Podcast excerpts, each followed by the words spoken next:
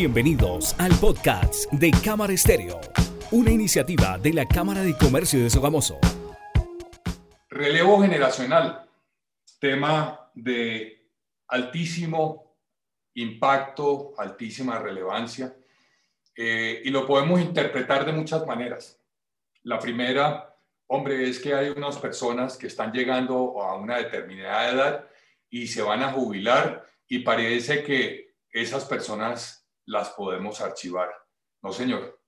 No, señor. Yo eh, estoy cumpliendo eh, la edad de jubilación y efectivamente creo que me considero una persona absolutamente activa, que puedo, eh, a través de toda mi experiencia que adquirida en mi carrera profesional, la puedo poner al servicio de los demás, al servicio de mi organización y al servicio de otras organizaciones. Eso no quiere decir que el relevo generacional signifique que hay unas personas que a determinada edad deben retirarse, no, pueden cumplir roles distintos dentro de una empresa. Pero el relevo generacional no se queda allí. Estamos hablando de que hoy el relevo generacional está en los compradores, está en otras empresas, está en, en quiénes son nuestros clientes y, y, y ese es una situación relevante que tenemos que tener en cuenta,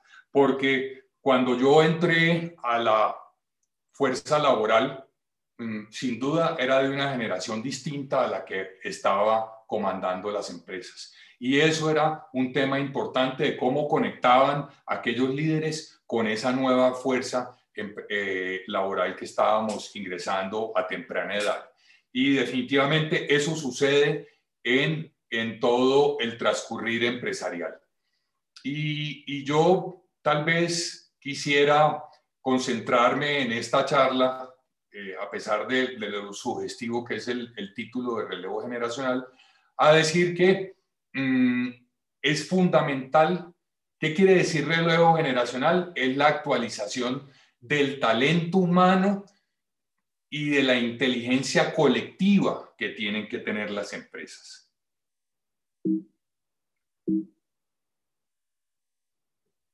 Eh, perdón un segundito que estoy teniendo problema. Ok, entonces, ¿A qué nos estamos enfrentando hoy en día los empresarios, los líderes y, todos aquellos que hacemos parte de una organización empresarial? Nos estamos enfrentando a un entorno competitivo que lo han denominado VICA, un entorno volátil, incierto, complejo y ambiguo. Y yo creo que todos lo hemos vivido. Eh, tal vez los que no los habían sentido, eh, pues yo creo que lo sintieron con una pandemia que nos llegó de repente, que nos, eh, que nos impacta, que está impactando al mundo, que el mundo hoy viene haciendo transformaciones importantes, no solo Colombia. Yo creo que eh, no tardamos mucho en, en que eh, el mundo entero resolviera que la pandemia mm, era un tema de salud y que deberíamos colaborar todos los países para que esto se resuelva. Eh, rápidamente se resolvió que la vacuna era una vacuna que tenía que ser gratis para todos, eh, para todos los pobladores de, del mundo.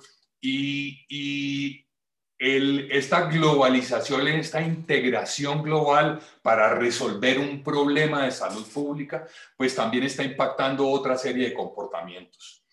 Mm, pero no solo eso, sino que la misma, eh, el, mismo relevo generacional. Hoy eh, estamos escuchando a, algunos líderes decir, hombre, es que estos jóvenes eh, mm, son flojos o estos jóvenes cambian de trabajo en trabajo y no son constantes en, en, en, su, en sus objetivos y, no son responsables.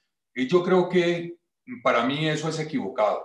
Eso es equivocado. Eso no es cierto. Lo que pasa es que hoy los jóvenes quieren conectar más con un propósito, con unos valores y, su propósito personal debe conectar con los propósitos, con el propósito empresarial.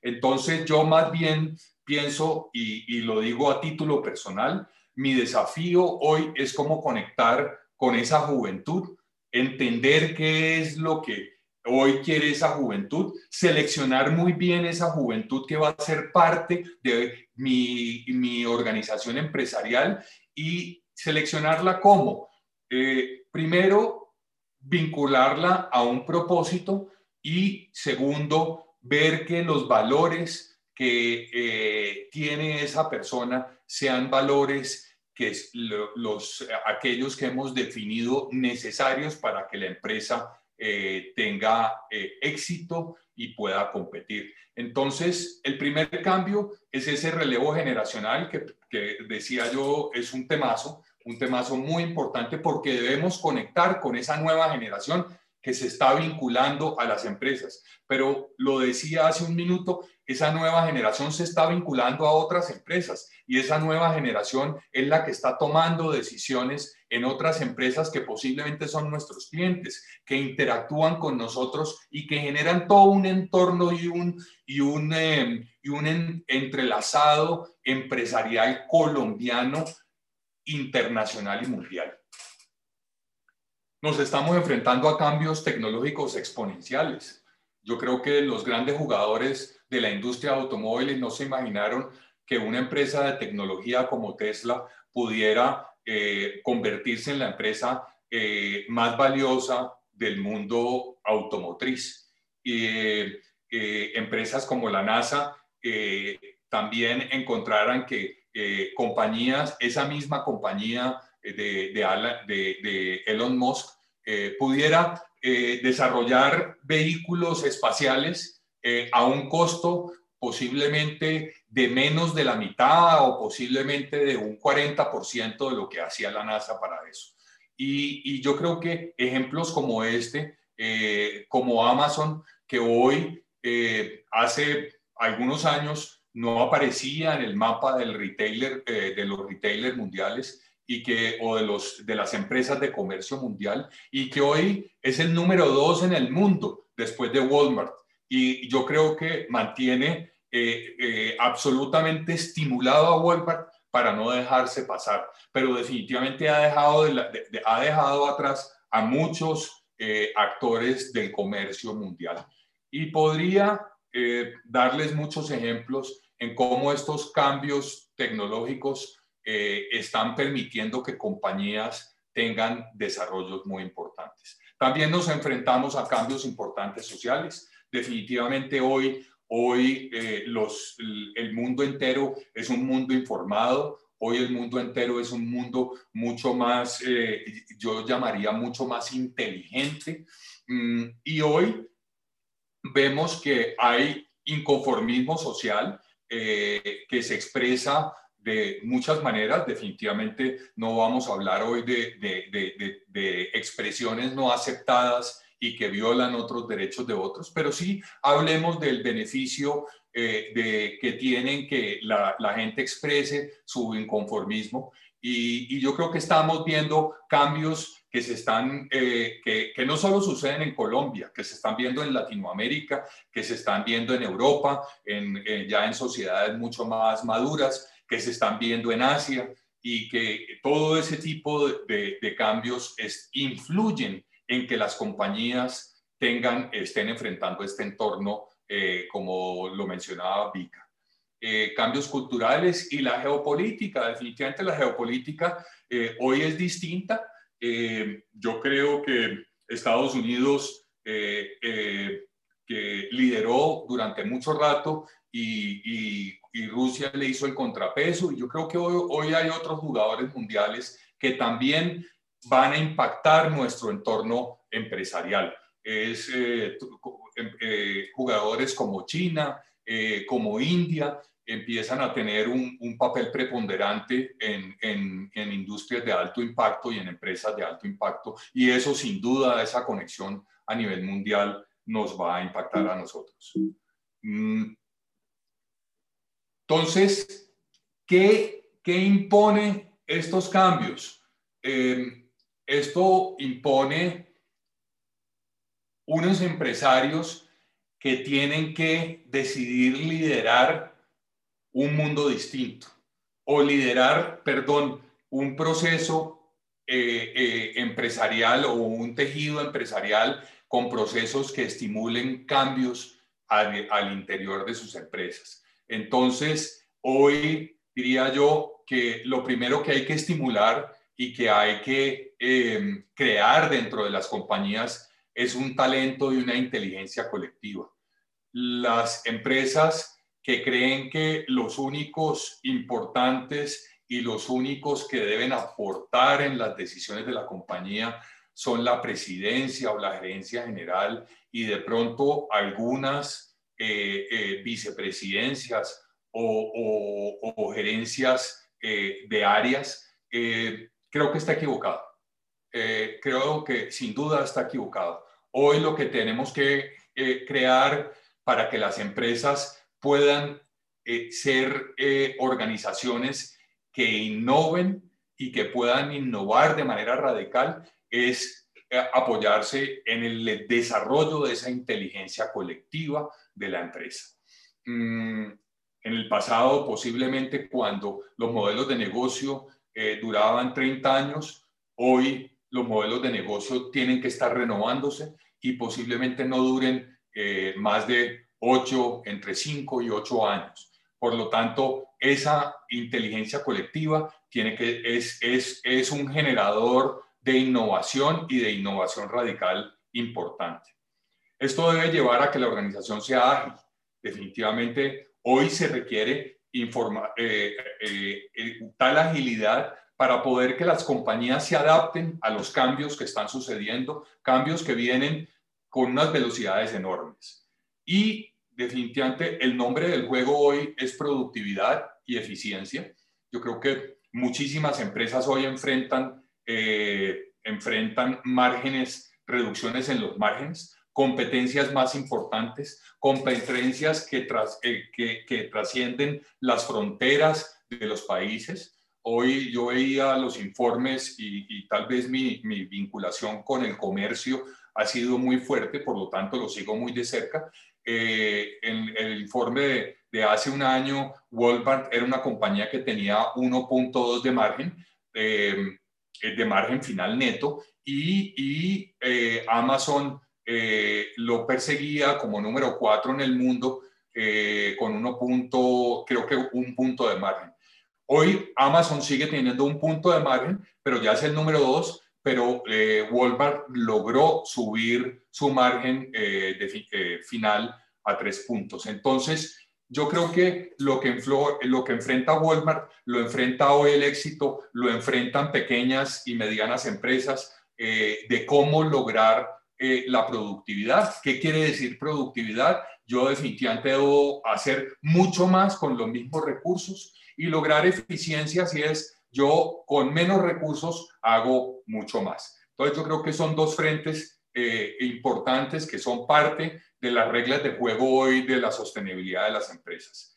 Y eh, finalmente, eh, puedo decir que mm, el empresariado o el ser empresario y, iniciar un emprendimiento y liderar una empresa es estar obsesionado con su sostenibilidad. Definitivamente, todos los días tenemos que pensar en la sostenibilidad de la empresa. Y las empresas definitivamente eh, están en un juego infinito. O sea, los deportes podemos hablar que eh, termina un campeonato y ahí pues se termina un, un, momento específico de una competencia. Nuestra competencia es infinita y debe trascender a, eh, a, sus fundadores, a sus creadores, a, sus a las familias que han fundado la empresa y esa sostenibilidad se desarrolla con la posibilidad de planear unos planes de sucesión, organizar unos planes de sucesión y no solo de la presidencia, porque definitivamente lo único claro que tenemos los seres humanos es que nosotros somos finitos y cuando nos llega el fin no lo tenemos claro. Por lo tanto, siempre debemos tener unos, un organizado, un plan de sucesión y eh, vuelvo e insisto, no solo en la cabeza de la compañía, sino que hay posiciones claves que son difíciles de reemplazar y que también deben tener un plan de relevo eh, eh, al interior de la empresa. Toda esta sostenibilidad nos lleve a poder, poder capacitar como talento colectivo a capturar oportunidades en este mundo cambiante. Entonces, la pregunta fundamental que nos debemos hacer y que nos debemos hacer de manera permanente es, si, yo soy el líder de una empresa, de una empresa familiar, eh, yo estoy a cargo de esa empresa, ¿qué legado quiere dejar? ¿Qué legado quiero dejar yo?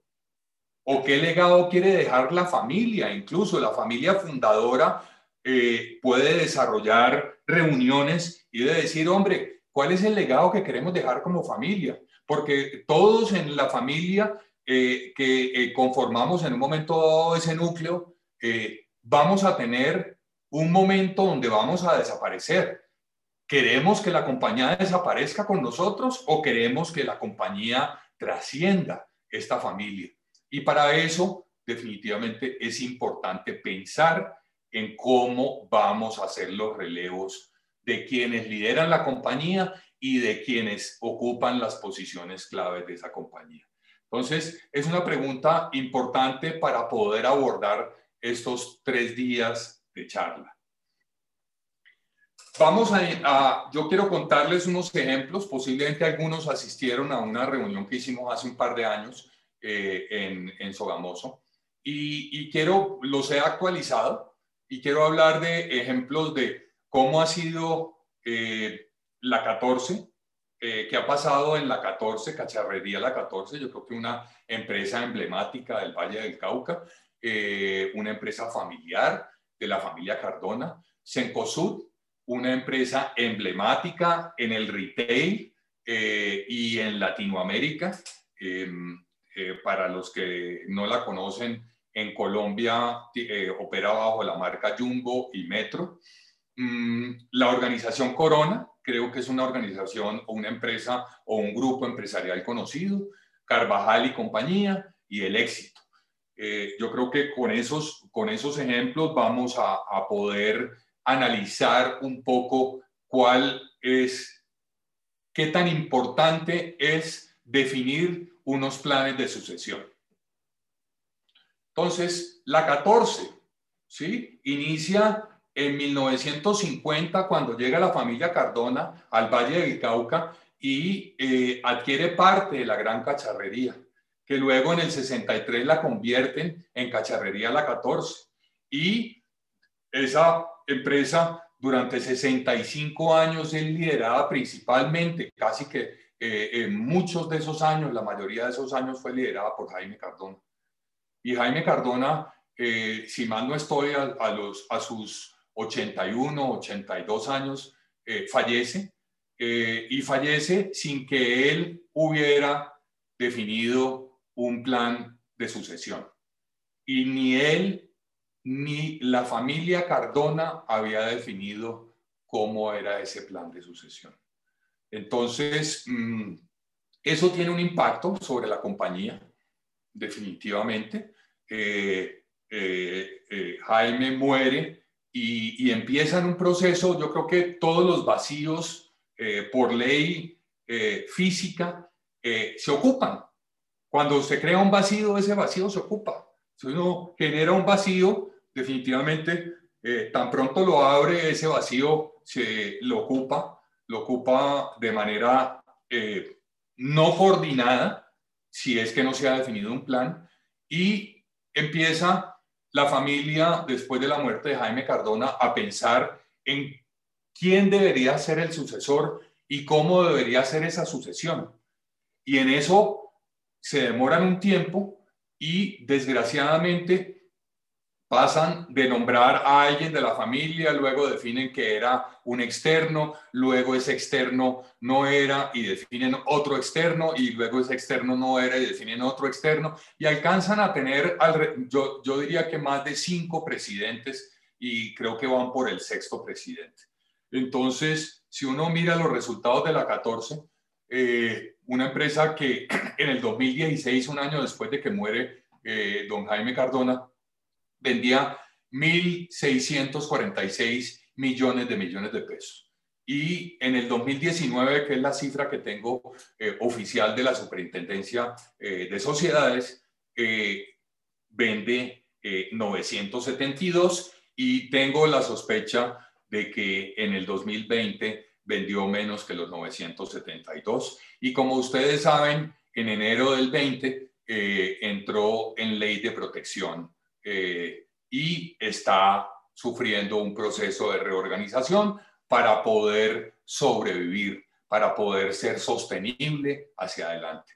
Eh, no quiero decir es, con esto que el elemento exclusivo del el deterioro de la 14 eh, es la falta de un plan de sucesión, pero sí tuvo un impacto muy importante. Y tal vez la última vez habíamos hablado de unas cifras que todavía no tocaban fondo y creo que todavía no han tocado fondo. Tan es así que, como les decía, tuvo que acudir a la ley de protección.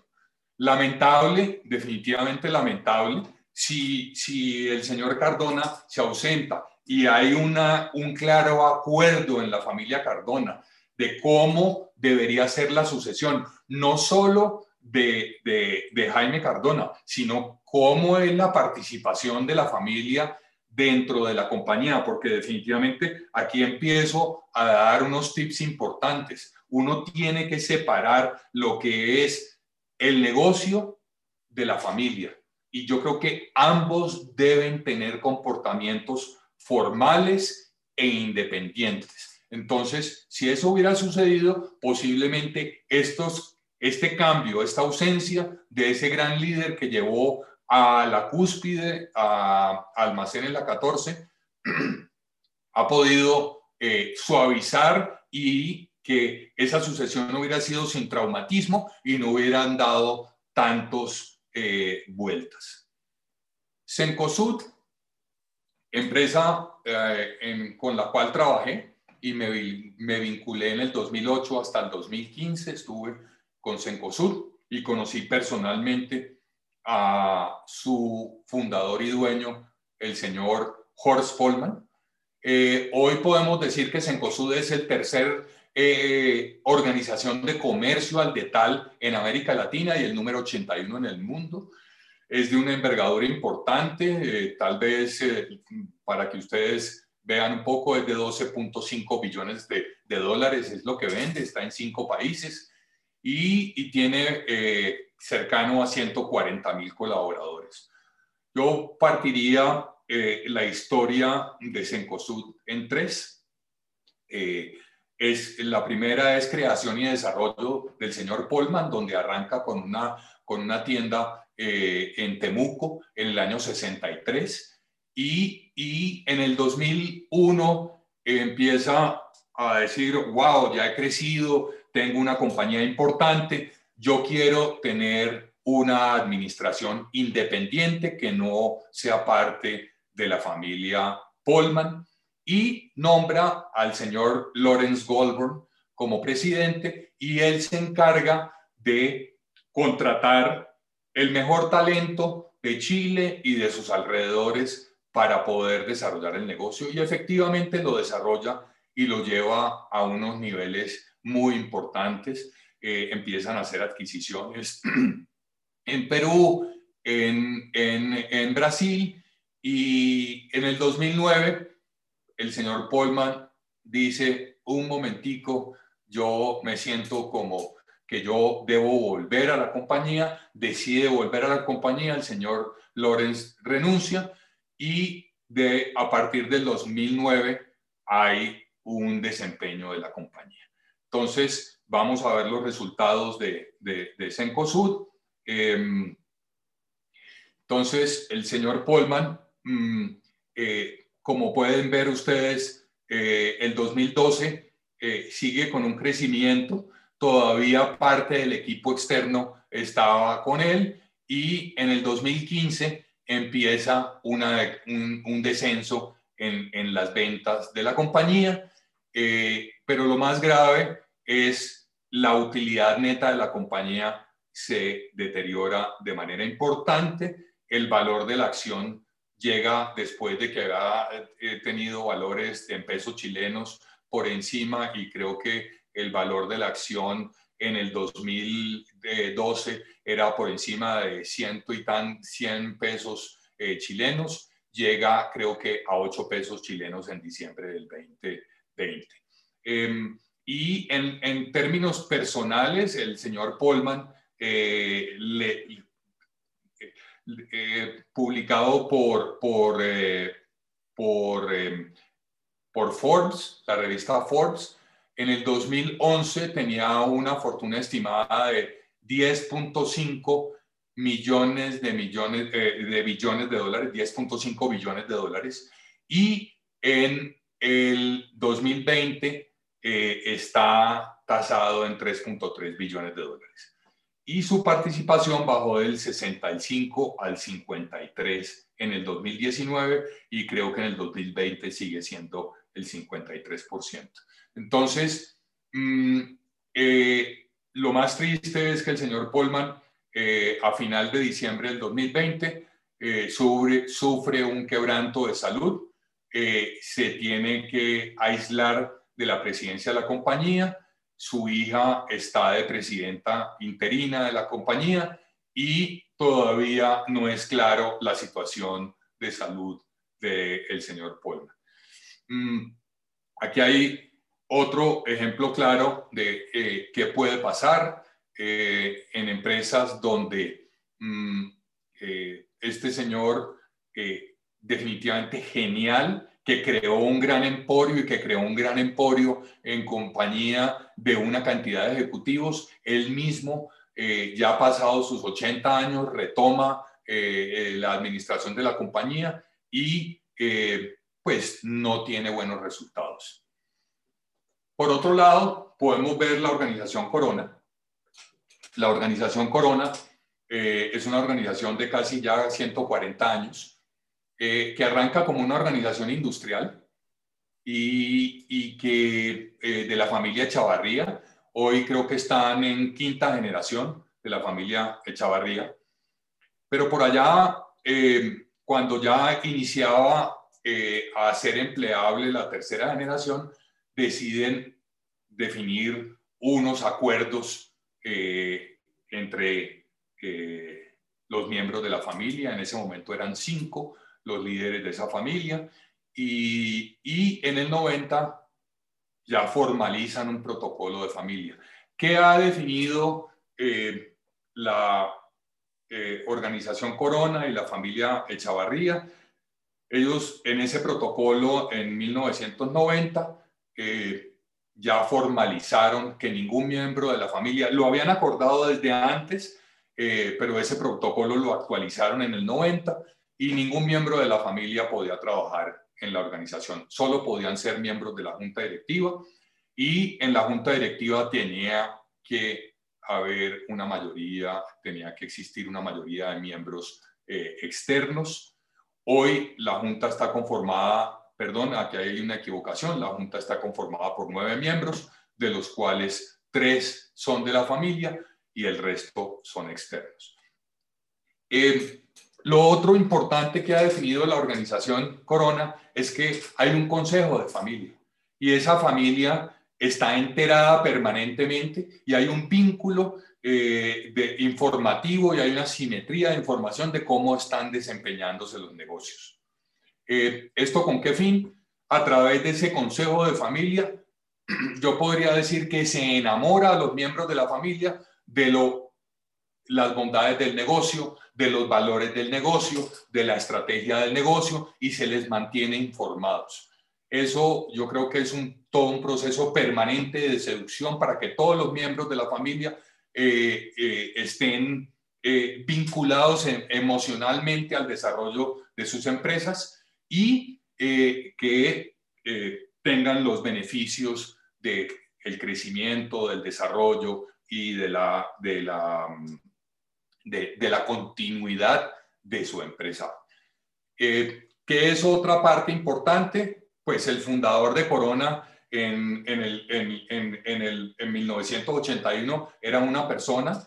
Yo diría que hoy la organización Corona puede estar, puede tener eh, alrededor de 50 herederos. Eh, esos 50 herederos, si van a tener un, un, eh, un, un, dividendo, pues definitivamente la empresa no solo tiene que ser sostenible, sino que tiene que tener un crecimiento importante para poder que eso satisfaga los intereses de todos estos miembros de familia. Entonces, hoy eh, la organización Corona, como decía, eh, es casi 140 años, es una organización que tiene plantas en Estados Unidos, tiene plantas en México, en Centroamérica y en Colombia, y es, yo creo que, un ejemplo de una de las empresas más antiguas de Colombia, cómo ha logrado un desarrollo de una sostenibilidad importante a nivel de eh, Latinoamérica y de América, diría yo, eh, ejemplo empresarial. Otros ejemplos que podemos mencionar, yo creo que podemos mencionar a Carvajal. Carvajal tiene un esquema, eh, definió un esquema distinto y desde su fundación ellos em, primero tuvieron una, una vocación empresarial importante eh, y segundo una vocación social importante. Entonces, casi que desde eh, muy temprano, eh, en muy tempranos años de haber sido fundada, crearon una fundación y con eso desarrollaban obras de impacto social, pero también definieron que y, fue un acuerdo que lograron muy temprano, que la familia podía trabajar, pero que la familia que trabajara en Carvajal tenía que cumplir con unos requisitos, unos requisitos de formación mínima y unos requisitos de cumplimiento de unos estándares eh, mínimos eh, y eh, todos tenían, todos los miembros de familia tenían esa posibilidad, pero tenían que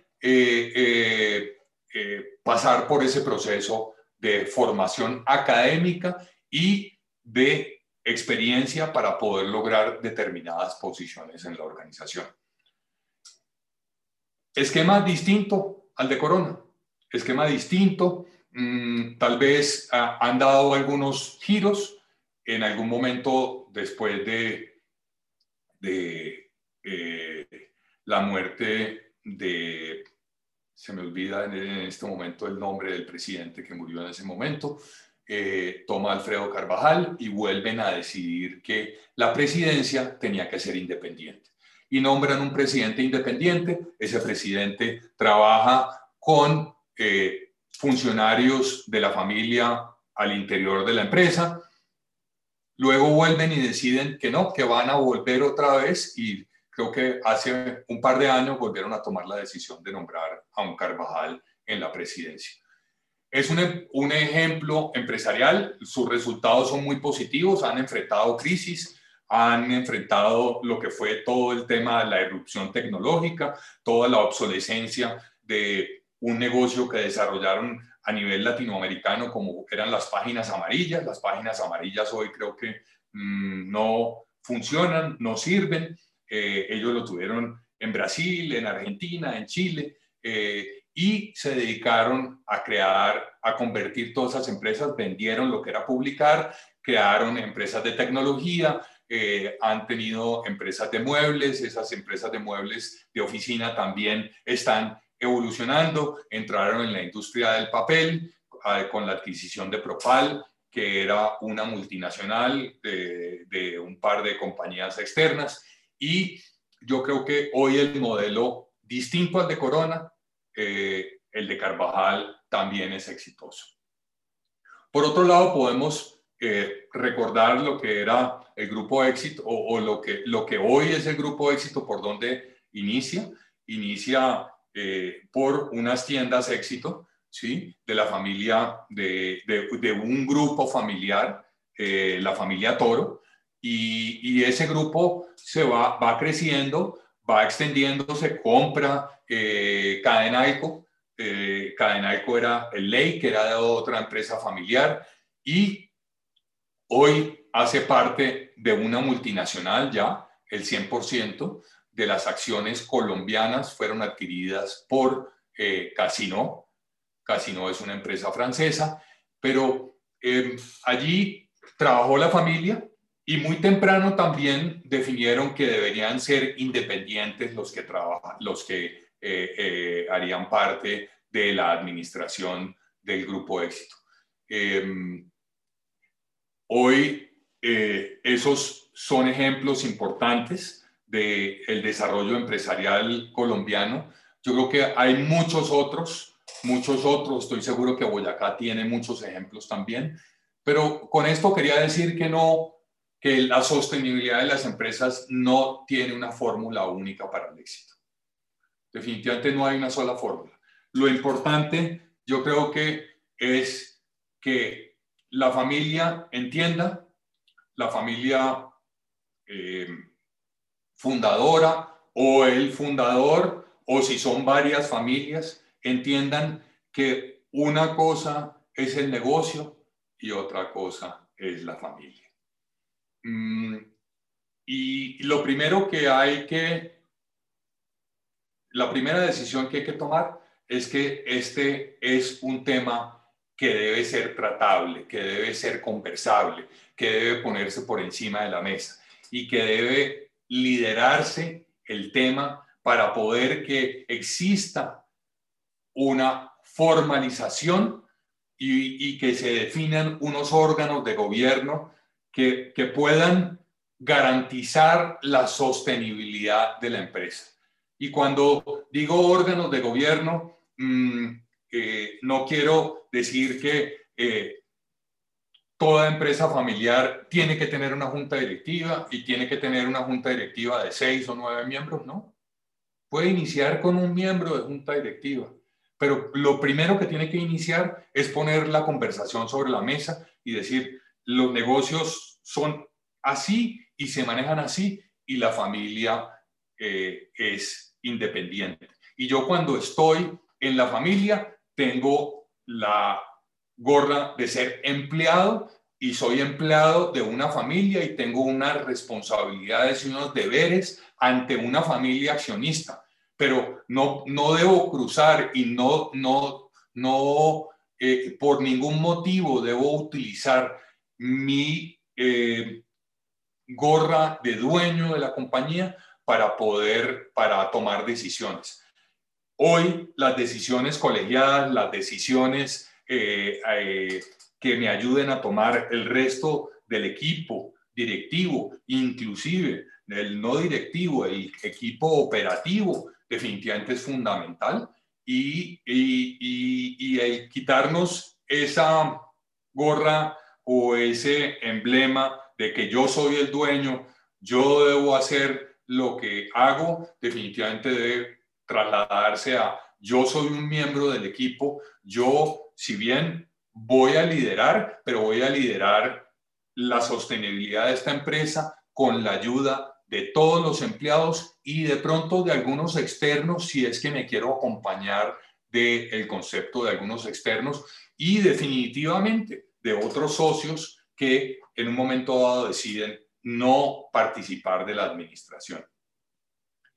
Entonces, lo el primer punto es tomar la decisión, tomar la decisión de que este es un tema que hay que tratarlo y que no es un tema donde si yo soy el líder o yo hago parte de una familia que tiene el control, eh, yo tengo que tener claro que soy simplemente el presidente o el gerente general o el líder de una compañía que debe trascender mi gerencia, mi presidencia, mi liderazgo y que cómo voy a enfrentar este mundo cambiante y cómo voy a acompañarme de una serie de personajes o de, de talento para que me ayude a que la compañía pueda enfrentar un entorno eh, como el que estamos enfrentando. Segundo tema importante es tener una visión de largo plazo. Yo creo que las compañías con visión de largo plazo son y, esa, visión de largo plazo vincula eh, emocionalmente a los accionistas, vincula el apoyo de otros accionistas que no están dentro de la empresa, vincula al equipo eh, y cohesiona al equipo que trabaja eh, con la empresa. Esa visión de largo plazo es muy poderosa y es necesaria. ¿sí? Cuando yo estoy pensando en solo, hoy vamos a lograr esto, cómo sobrevivimos el hoy, los próximos meses, los próximos dos meses, no. ¿Qué quiero lograr en los próximos cinco años y estar revisando esa, esa visión y estarla consultando con el resto de accionistas si es que hay más accionistas o con el resto de miembros de familia, si es una sola familia la que, la que hace parte de eh, el, el, eh, el, grupo de accionistas. Fundamental, elemento clave, visión de largo plazo. Con esa visión de largo plazo logra uno vincular un gran talento, porque el talento que decide que yo quiero ser parte, yo quiero ser arquitecto de, este, de esta empresa o de este grupo empresarial o lograr este logro, por decir algo, yo tengo una empresa que hoy es local y está atendiendo un mercado de Sogamoso un mercado de, eh, de Boyacá o un mercado, llamémoslo, del oriente colombiano. Y, y hoy la quiero llevar a ser una empresa nacional o una empresa internacional o más allá, eh, definitivamente quiero eh, lograr un liderazgo en, en, el impacto que voy a tener sobre todas mis partes interesadas, cualquiera que sea esa, esa decisión, eh, ese, esa visión de largo plazo, pues va a vincular a un talento que va a cohesionarse no por un líder. Yo, yo no trabajo para Jaime Sabaski, líder de esta empresa. Yo trabajo para el propósito de la empresa que lidera Jaime Sabaski. Y yo trabajo bajo el liderazgo de Jaime Sabaski, pero no trabajo para Jaime Sabaski y para eh, simplemente los deseos de Jaime Sabaski. Entonces, cuando uno lleva y reemplaza la figura de Jaime Sabaski como presidente de la compañía por un propósito, por una visión de largo plazo y define uno cómo acompaño esa visión de largo plazo, una estrategia, o sea, un cómo voy a lograr eh, esa visión de largo plazo y cómo voy a llegar allá. Definitivamente hay un talento humano que se vincula y que se vincula a trabajar como, como un gran equipo, a aportar y no a cumplir una tarea para un individuo, sino una labor para lograr un propósito y todos cohesionan alrededor de eso. Para eso es importante, definitivamente, unos órganos de gobierno formales y debe haber un protocolo de accionistas o de familia, ¿sí?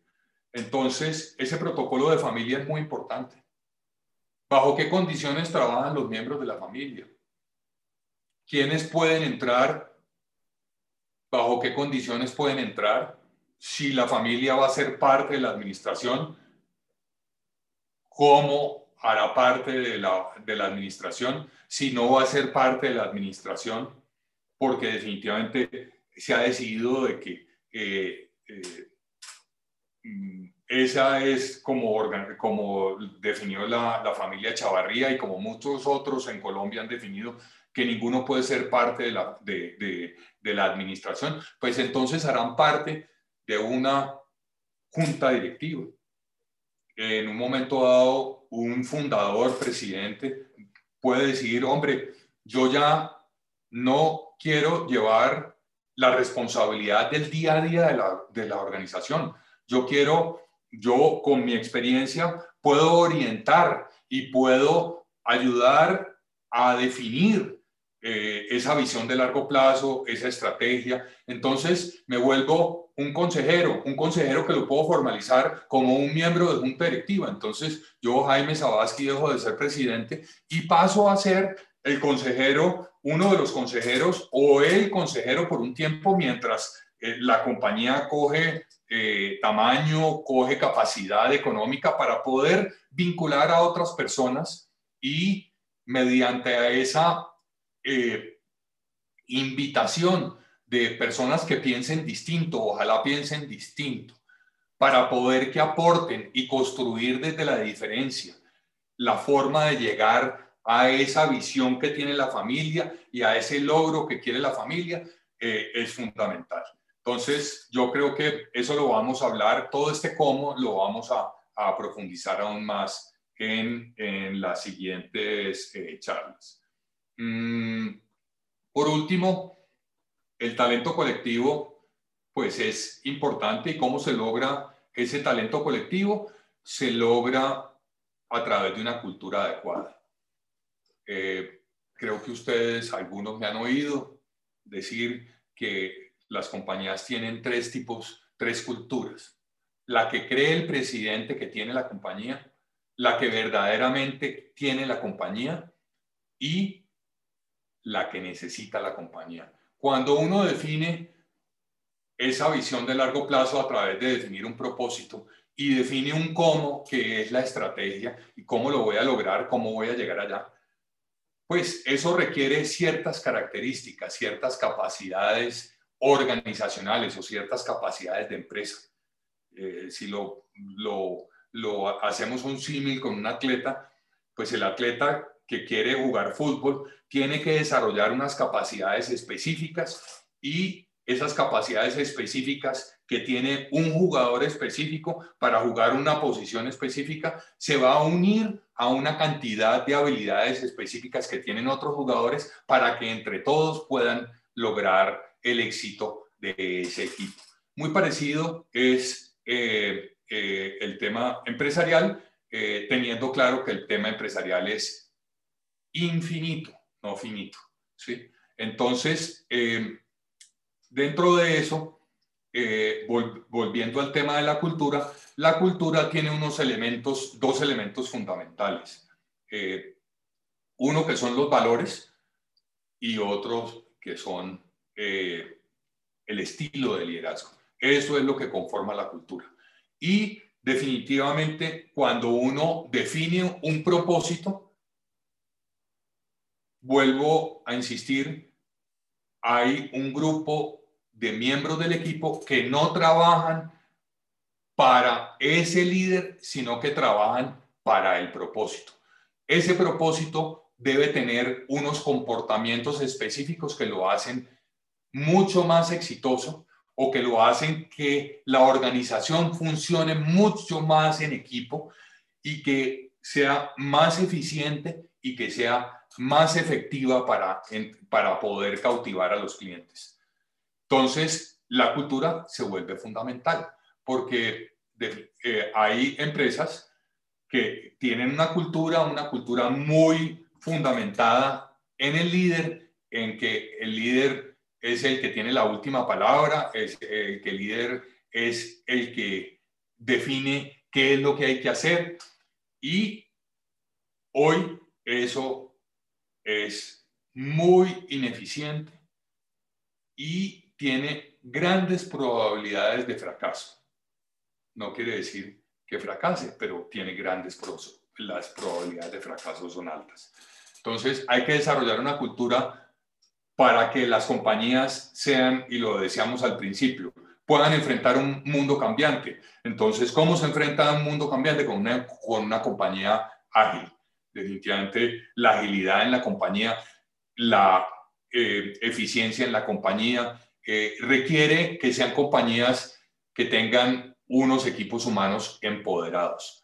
Entonces, ese equipo humano debe tener unos comportamientos que todos estén alineados para poder lograr el éxito.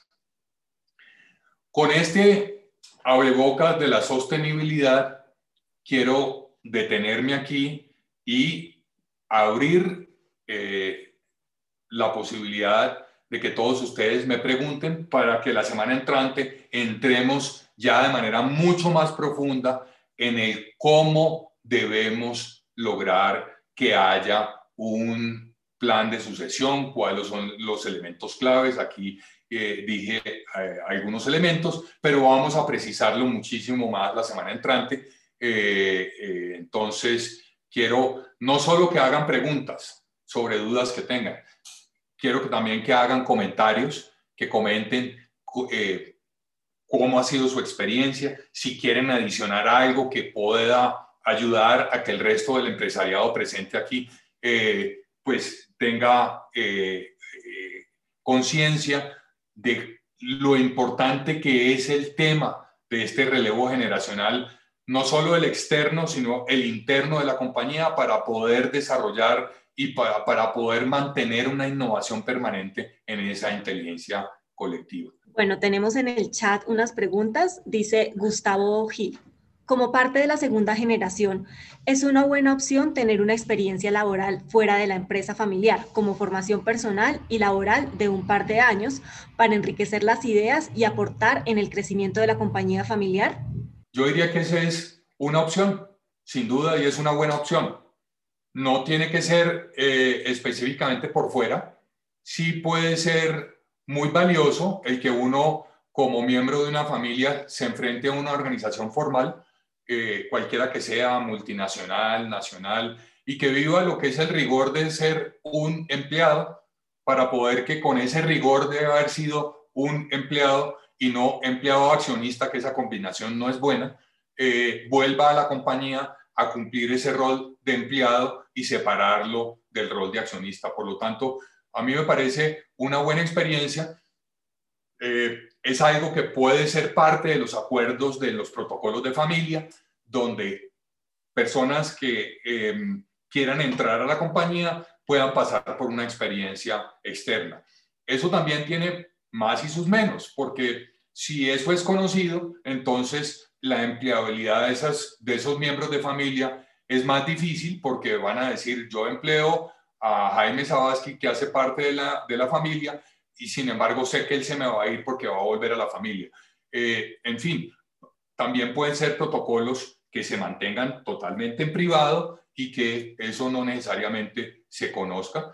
Lo que sí debe ser es de conocimiento de toda la familia de que esa es una condición.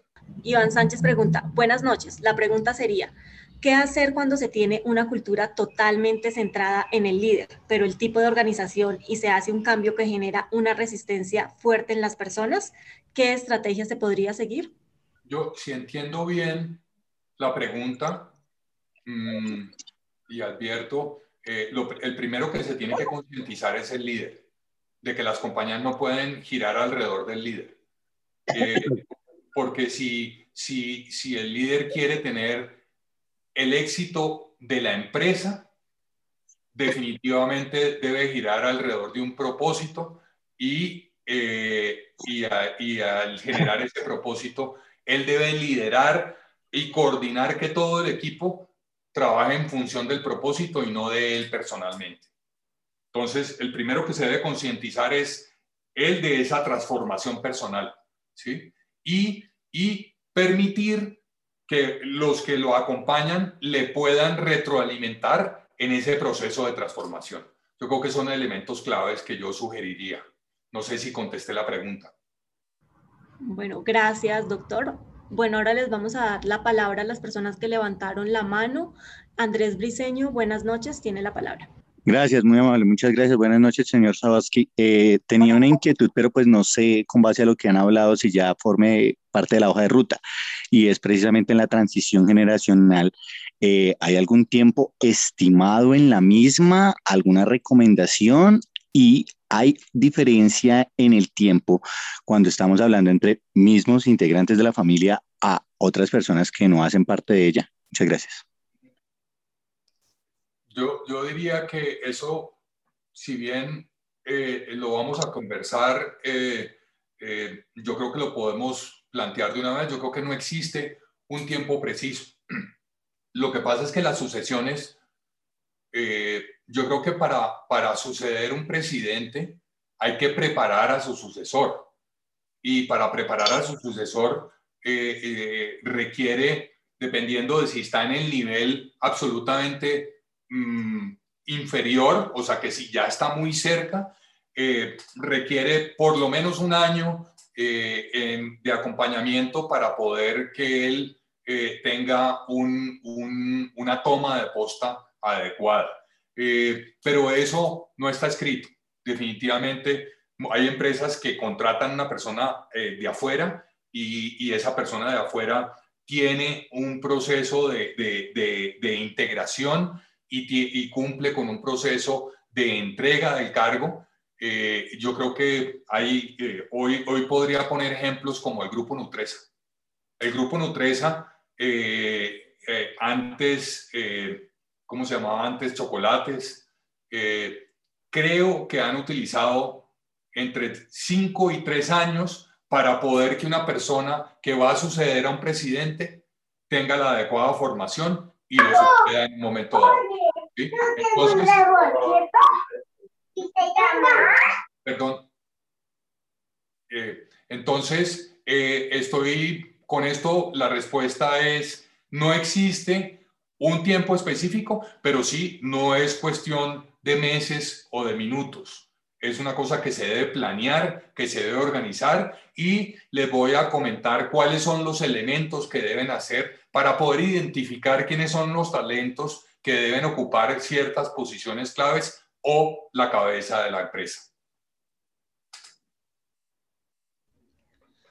Gracias, doctor. Le damos la palabra ahora a Germán Mesa Apreciado. Germán, buenas noches. Eh, doctor Jaime, muy buenas noches. Como siempre, pues lo felicitamos porque realmente el conocimiento que tiene usted de muchas empresas en Colombia, tanto exitosas como no exitosas, realmente nos enriquece a nosotros y mucho más este tema que es álgido para sobre todo las empresas familiares. Como usted sabe, que es una familia empresa eh, eh, aquí boyacense.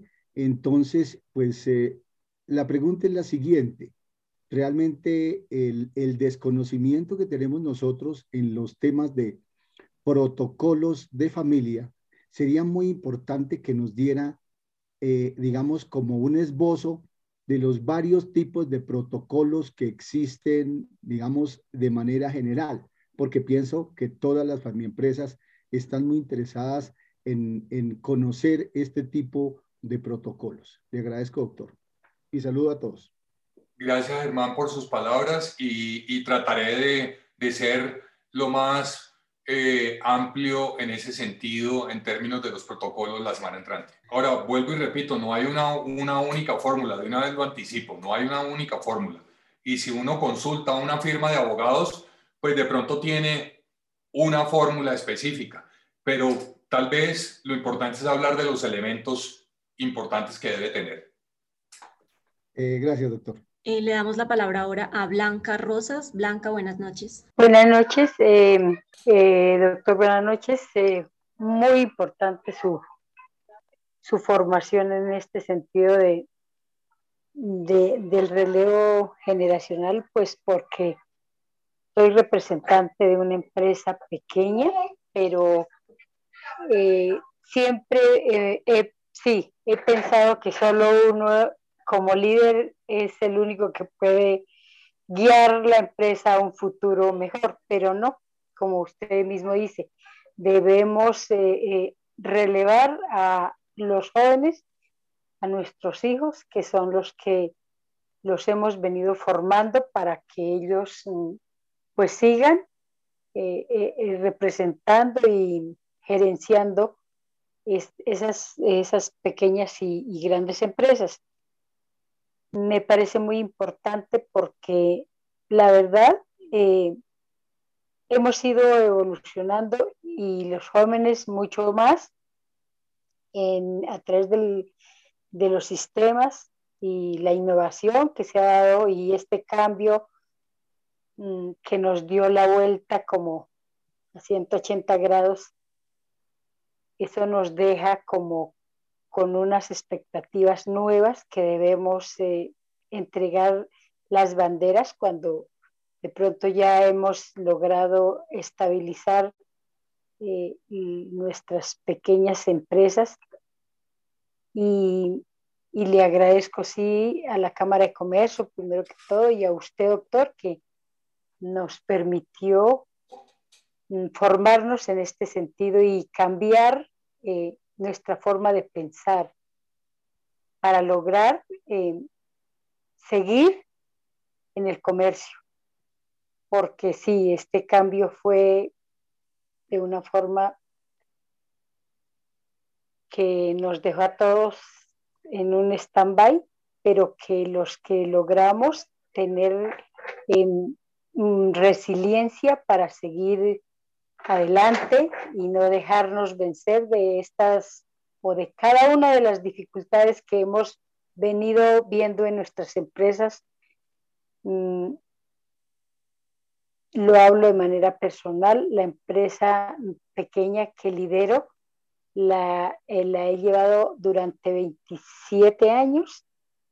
Em, pues veníamos eh, liderándola con mi esposo, pero él falleció hace 14 años, entonces me di en la tarea de seguir en cabeza, pero pues ahora, eh, hace unos días les dije a mis hijos que deberían ellos de tomar las riendas, pero que yo no podía entregarles lo que usted dice, no podía entregarles de la noche a la mañana la empresa a manos de ellos porque ellos debían primero tener una formación adecuada para yo poder entregar y que no viéramos eh, perdida la empresa, ya que con esta pandemia fue algo inquietante que uno no sabía qué hacer, pero que a medida que fue pasando el tiempo nos, nos logramos como estabilizar. Entonces, todo eso es una formación para nosotros. Eh, como dice, empíricamente lo recibimos así, pero esto que estoy recibiendo el día de hoy, le agradezco inmensamente porque es una formación que nos da un sentido para poder seguir adelante y para poder entregar nuestras, nuestro trabajo, nuestro empuje de hace muchos años en manos de nuestros hijos, que son las nuevas generaciones. ¿Y qué le preguntaría yo?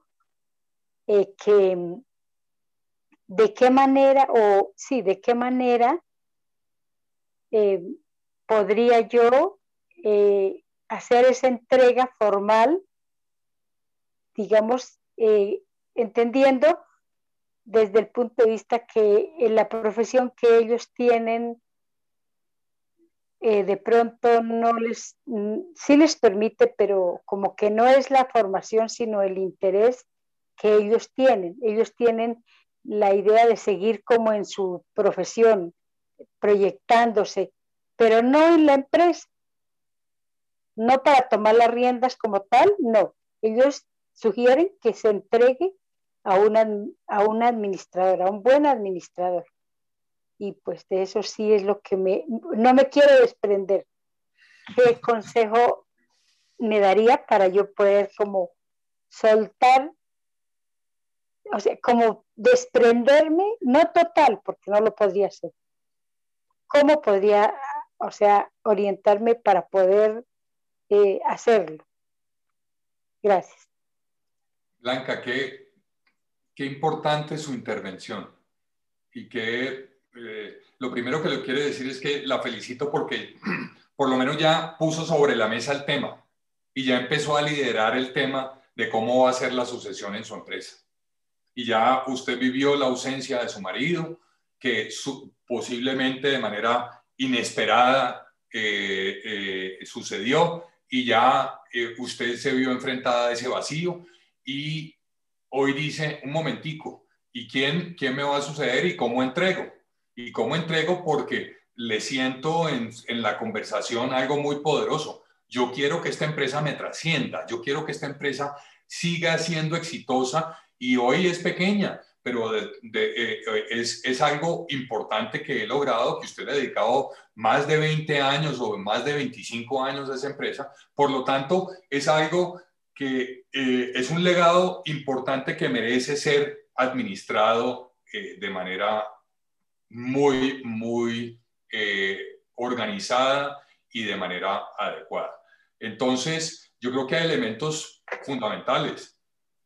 Usted decía, hay un propósito, esos muchachos, eh, sus, sus, hijos o sus hijas o hijos y hijas, eh, tienen un propósito personal. Lo primero que hay que hacer es enamorarlos de que este negocio es algo importante y de que ellos lo pueden transformar en algo no solo lo que es hoy, sino de pronto crecerlo, multiplicarlo, desarrollarlo de manera distinta, porque no necesariamente mm, eh, es, es, mantenerlo y yo creo que la aspiración que yo le leo a usted, Blanca, es que no es que le mantengan el negocio, sino que lo administren, lo multipliquen, lo desarrollen y lo vuelvan una cosa eh, un, un, ejemplo empresarial. Entonces, a esos hijos, primero hay que todo, hay que enamorarlos.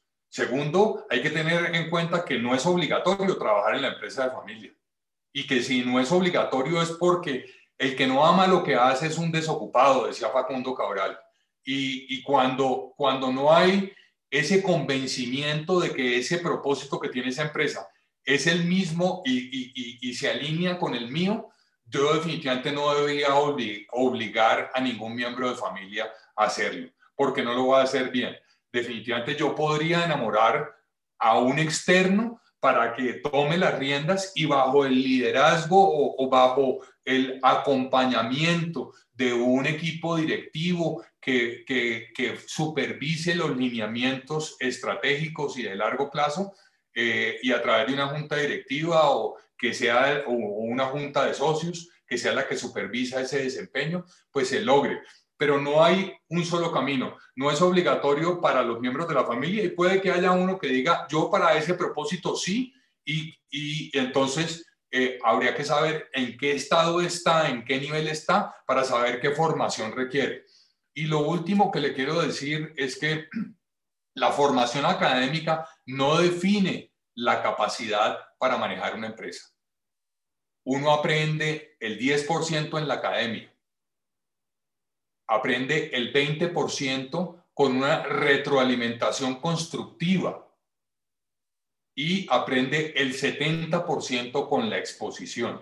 Entonces, uno muchas veces dice, no, es que mi hijo es músico o es filósofo. El caso mío, yo tengo un hijo filósofo y, de pronto eh, los filósofos están, solo pueden hacer esto. No, todo lo contrario.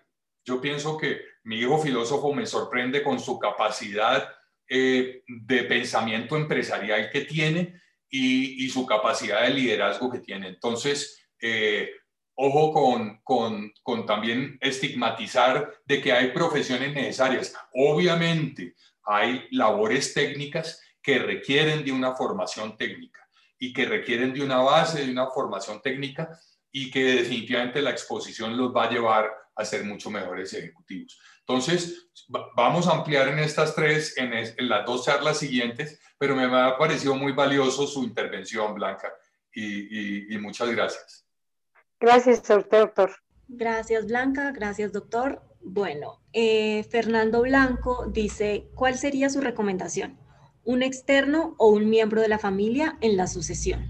Depende, depende si el miembro de la familia tiene primero que todo, la alineación a, ese, a lograr ese gran sueño, las capacidades de liderazgo que se requieren eh, para hoy liderar una compañía y para hoy enfrentar un entorno eh, como el que está enfrentando, eh, o si definitivamente no hay ninguno que esté interesado y por lo tanto busquemos un externo y que ese externo cumpla las características no solo de valores, sino de su estilo de liderazgo para poder llevar a la compañía y el futuro de la compañía a buen, puerto y garantizar la sostenibilidad de la empresa.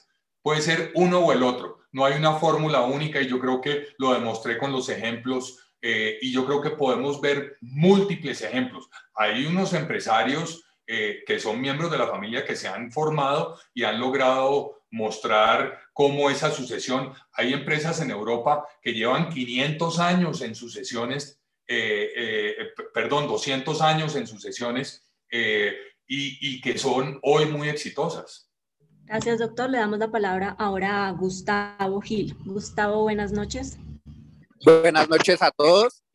primero que todo, muchísimas gracias a la Cámara de Comercio por la invitación y al doctor por esa excelente exposición. Me gustaría hacerle dos preguntas, doctor. Primero que todo, eh, como ya sabemos y por el ejemplo que acaba de dar de las empresas que llevan tantos años, ya siglos en los mercados, ¿cómo hacer para que las empresas que de pronto hasta ahora van a pasar a una segunda generación y que ahí para adelante va a ser más personas porque ya son los hijos, los nietos y cada vez el número va siendo más grande, cómo controlar ese número para que de pronto la empresa no se divida y, el, y pues siga sucediendo de forma consecutiva, sin importar el crecimiento familiar. Segunda pregunta también, ¿cómo generar confianza? perdón, perdón, ¿cómo controlar qué? Es que no entendí muy bien la, la primera parte de la pregunta o sea, cómo controlar o cómo hacer para que el poder de la empresa o la empresa no se divida con el crecimiento de la familia, porque cada vez van a ser más integrantes dentro de la misma. Ok, entendí. Y la segunda pregunta eh, que tengo eh, es cómo generar confianza en los colaboradores que de pronto siempre han visto al mismo líder desde la fundación de la empresa pues para que acepten a la siguiente generación? ¿Cómo hacer ese acople con el equipo de trabajo? Ok, muy buenas preguntas. A ver, lo, lo, lo primero es, si hay un propósito y hay una visión de largo plazo, no puede, no, no, no debería dividir la empresa por cuántos miembros de familia trabajen en ella, porque los miembros de familia no trabajan por sus intereses personales, sino por un propósito colectivo en el desarrollo de una inteligencia colectiva y de una capacidad para poder lograr un objetivo. Entonces, definitivamente no deberían trabajar miembros de la familia que no tengan el interés de desarrollar el propósito. Y ese propósito de pronto se ha debido conversar o se debe conversar en una reunión de familia, de decir, hombre, nosotros Hoy somos parte de esta familia. Al lado tenemos esta empresa, somos dueños, pero esta empresa tiene este propósito. ¿Quiénes quieren cumplir ese propósito y quiénes no lo quieren cumplir? Si lo quieren cumplir, hay estos y estos requisitos y definir unos requisitos de cómo entrar para que esa compañía no sufra una división y un fraccionamiento. Hoy las empresas que no trabajan y que sus equipos no tienen una visión común y un propósito único, tiende a ser muy difícil su éxito. Es más, puede la probabilidad de fracaso es mucho mayor. Eso en cuanto a la primera, a la primera parte de la pregunta. Yo creo que la segunda parte la vamos a, a, a empezar a desarrollar eh, en, en esta segunda charla eh, y, en la tercera, de cómo, cómo poder a través de ese propósito definir cuáles son las características para poder definir cuál es el talento que debe ser parte del equipo y quiénes pueden ser parte del equipo y quiénes no. Así sean miembros de la familia o no. ¿Sí contesté? Muchas gracias, sí, señor. Gracias, Gustavo. Gracias. Eh, Manuel Gil hace una pregunta parecida. Él dice, ¿cómo se debe hacer cuando la cara comercial de la empresa siempre ha sido su fundador y se quiere dar paso a una nueva generación para seguir la continuidad con los clientes? Allí es cuando eh, pueden suceder dos cosas y estos son generalidades. No estoy diciendo que eso es lo que sucede en este caso específico de la pregunta, pero lo primero que pasa eh, cuando uno es presidente de una compañía es que uno se cree imprescindible. No, no, no, no. Mire, perdón por la frase tan horrible. Eh, muerto el rey, viva el rey. ¿Sí? Entonces, eh, eh, yo creo que definitivamente no somos imprescindibles. Lo importante es no generar vacíos o no, sí, no generar vacíos sin un, una, sin unos acuerdos de cómo eh, esos eh, puestos, esas posiciones claves de la compañía se van a reemplazar. Entonces, si bien ha sido la, la, cara eh, comercial de la compañía, eso también limita. Eso limita a que si la persona no se puede relacionar o Jaime Zabadsky siendo el presidente no se puede relacionar con todos sus clientes, eh, no hay crecimiento de la compañía. Yo creo que si uno supera eso y entonces deja de depender que la relación de Jaime Zabadsky como presidente con todos sus clientes para que haya una relación de muchos otros integrantes de la organización eh, que puedan desarrollar relaciones comerciales con, con, con, con, sus clientes, pues definitivamente eso lo que hace es catapultar el crecimiento. Entonces, eh, yo creo que es una mezcla de dos cosas, de un convencimiento de que no, que no somos irreemplazables y segundo, de cómo eh, esas relaciones comerciales se reemplazan por otras personas idóneas o por otro tipo de relaciones idóneas para poder desarrollar un crecimiento importante en la compañía.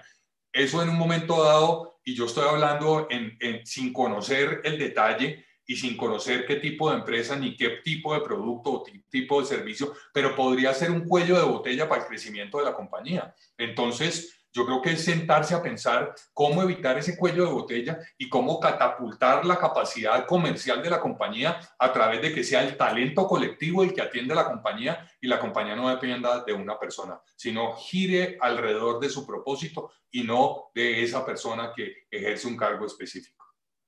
Sara Castro pregunta, ¿qué tan a menudo se da el caso que familiares que no participaron por mucho tiempo en la empresa regresen para hacer la sucesión? ¿Cree que la pandemia aumentó la frecuencia de estos casos?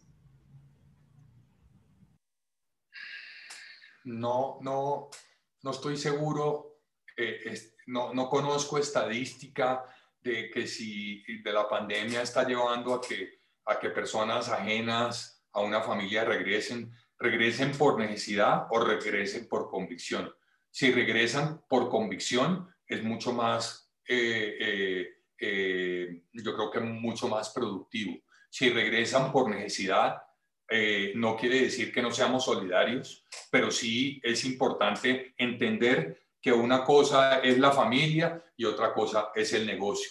Y si esa, eh, esa necesidad, ¿cómo le podemos ayudar? Pues depende qué tanto eso impacte de manera positiva o negativa a la empresa. Ahí sí hay que ser fríos eh, eso no nos quita la solidaridad familiar y no a mí no me quitaría la solidaridad y, mi total amor profundo por un hijo y por ayudarle. Pues yo vería cómo ayudarle, pero si, ese, si esa ayuda de mi hijo eh, o, de mi pariente no combina con que la sostenibilidad de la compañía siga catapultándose, eh, hay que pensarlo dos veces. Iván Sánchez dice que él quería hacer un aporte a la, a la interpretación que hizo la señora Blanca. Por favor, ayúdeme, Iván. Eh, eh, buenas noches, doctor. Muchas gracias pues por no esta... Me no me digan doctor, de verdad, yo les pido que me digan Jaime. Bueno, es por respeto. lo entiendo y lo agradezco, Iván. bueno, Jaime, no, pues eh, digamos que es para complementar un poco la intervención de la, de la señora Blanca primero pues coincido, coincido con, con, que es una intervención muy valiosa, digamos que es una historia eh, que demuestra como el empuje inicialmente de la gente de la región, de las personas de, del colombiano, de, digamos de esa pasión, de esa, eh, ese esfuerzo por salir adelante con lo difícil que es hacer una empresa en, en, nuestro país. Eh, pero seguramente con, esa, con esa, ese, ese, empuje siempre, siempre adelante para tomar las mejores decisiones y demostrar que se pueden lograr cosas muy grandes en, en Colombia para, para, seguir como, digamos, construyendo una, una, una, región y un país como, como con muchas más oportunidades, ¿no? Eso lo primero. Eh, lo segundo, digamos que para complementar también, el, digamos, el caso que ella expone es muy similar a lo que pasó en mi caso. Eh, yo digamos, eh, soy ingeniero de sistemas y estoy en una empresa que produce acero. Entonces, eh, claramente, digamos que todo está ligado al, al, interés que uno tenga y a la convicción. Creo que en eso coincido completamente con Jaime. Eh, es muy importante no forzar. Es decir, si alguno de pronto, de, en este caso de sus hijos, no, digamos, no tiene un interés muy importante o, no lo demuestra, es, eso es respetable, pero es, muy, es, es, es fundamental no, no forzar porque generalmente se presentan situaciones en donde si, se, si, si, la persona no lo hace por convicción, se pueden, pueden traer como muchas discusiones o, muchos problemas a futuro. Entonces, cuando uno entra en la empresa por convicción y tiene, digamos que, eh, todas las eh, energías para poder aprender, eh, el tema de la profesión se vuelve no tan relevante. ahora también el, el, el, el, tema es que por lo menos en, en mi carrera o, y en varias carreras, la ingeniería es una carrera que a uno le da una, una forma de pensar muy lógica y muy, digamos, estructurada. Y seguramente cuando uno lleva eso a otras profesiones o, digamos, a otros campos de acción que no, que no están ligados a lo que uno estudió directamente, eh, hay muchas cosas que se pueden aplicar. Entonces, digamos que el, el mensaje es no forzar y que sea un, un, digamos que la persona que quiera llegar lo haga por convicción y que esté completamente segura, seguro o segura de esa decisión que está tomando. Mm, no hay que forzar para poder lograr, digamos, un resultado, un resultado a futuro y pues uno puede aprender realmente de lo que quiera, es, es únicamente actitud. Muchas gracias. Gracias, Joan. Muy valioso, muy valioso. Bueno, Lorena. Mm. Continuando con, nos quedan dos preguntas. Ok. Dice Néstor Rodríguez Pérez. Mencionaste que la innovación es una herramienta muy importante en la coyuntura actual para poder lograr un relevo generacional, pero que era necesario identificar las buenas innovaciones. ¿Qué herramientas o consejos das que permitirían, que permitirían identificar cuáles son las buenas innovaciones? Y otra pregunta que hace es, ¿cómo se podrían manejar estas herramientas desde la junta directiva para poder actualizar el modelo de negocio? Ok. Mm, eh, si, si, entiendo la primera, ya voy para la segunda. Eh, primero, la innovación es, eh, es un estado, es un estado colectivo o es un estado individual que debe desarrollar cada miembro del equipo. Ah, Yo creo que hay en diferentes niveles de la organización y en diferentes posiciones que se ocupen en una empresa, yo puedo innovar y yo puedo innovar siempre y cuando me lo permitan, me lo estimulen y, sea bien visto por el líder y sea parte de la cultura. La innovación es una resultante, como lo vamos a ver en, el último módulo, eh, de, unas, de un estilo de liderazgo, de unos valores que hay que, que, hay que estimular y que hay que em, eh, instalar en el comportamiento de todo el equipo. Entonces, esa innovación es útil y, no es algo que yo digo, bueno, vamos a innovar. No, yo creo que esos cápsulas de innovación, eh, pues sí pueden generar cosas específicas cuando hay un proyecto específico, pero es bien interesante cuando eh, podemos estimular la innovación a todo nivel en la organización. Y yo creo que hoy con la velocidad de cambio, eso es lo ideal, poder que todos tengamos capacidad de innovar, innovar el proceso que domino, innovar la forma como opero eh, yo eh, específicamente un, un, un, un sistema eh, que contribuye a que la compañía entregue la propuesta de valor más adecuada. Entonces, eh, la innovación es más una resultante de una cultura y es un estado eh, que debe tener todos los individuos que pertenecen al equipo de esa empresa. ¿Cómo estimularla de la junta directiva? Definitivamente la junta directiva debe también eh, estimular, propiciar y preguntar primero por los objetivos de largo plazo, cuál es ese sueño, cuáles son los indicadores claves que vamos a, tener por el sueño. No solamente y generalmente nos centramos en cuáles son las utilidades como resultante de la estrategia, no, hay elementos mucho más claves que, no, que si yo me enfoco en el resultado o en la utilidad específica, pierdo de vista el cómo y el cómo es muy poderoso. Los equipos eh, tener un foco en la gente para que la gente esté en modo producción, en modo innovación y que esa innovación genere la multiplicación de los resultados es fundamental. Entonces esa junta debe acompañar no solo esa cultura que debe tener la compañía, ese talento humano que debe hacer parte del equipo, cómo son esas, esas, esos perfiles que debe tener la empresa y, no importa si es familiar, pero yo creo que eso es fundamental. Y lo otro es cómo estimular a que la familia que no está por dentro también esté enamorada de esos propósitos y ayude con ideas desde su, desde pronto desde roles de, de junta directiva. Bueno, por último tenemos eh, Sharon Marcela Barrera. Ella dice que, ah, bueno, si su micrófono no servía, entonces no pudo hacer la intervención, pero nos, nos escribe. Mi aporte iba a la indicación que es importante ampliar la visión de los fundadores, porque muchas veces no confían en sus relevos generacionales y le tienen miedo al cambio y a la modernización. Tal vez sería bueno que pudieran abrirse y tener en cuenta las nuevas ideas que parten de diferentes visiones. Definitivamente eso es fundamental o sea, si cuando uno separa la familia de, de, de, la empresa, la familia hay que seguirla liderando eh, eh, con, esos propósitos y, y, liderando y es enamorando y, y, estando al tanto del desarrollo empresarial. Por lo tanto, es, eso es fundamental, que, que, esa familia, por más de que yo me haya ido a trabajar a, por, fuera en mi caso, eh, Chile, y hay un negocio familiar, pues a mí me deben eh, mantener como enamorado, involucrado y, cohesionado con ese propósito empresarial y de cómo ver, ver, cómo yo ayudo a, que el equipo administrativo definido como tal en un momento dado bajo un protocolo o bajo unas reglas de juego eh, que haya definida la, familia, eh, cómo aporto yo. Si te gustó este podcast, compártelo usando el hashtag Yo Escucho Cámara Estéreo y no olvides seguirnos en nuestras redes sociales.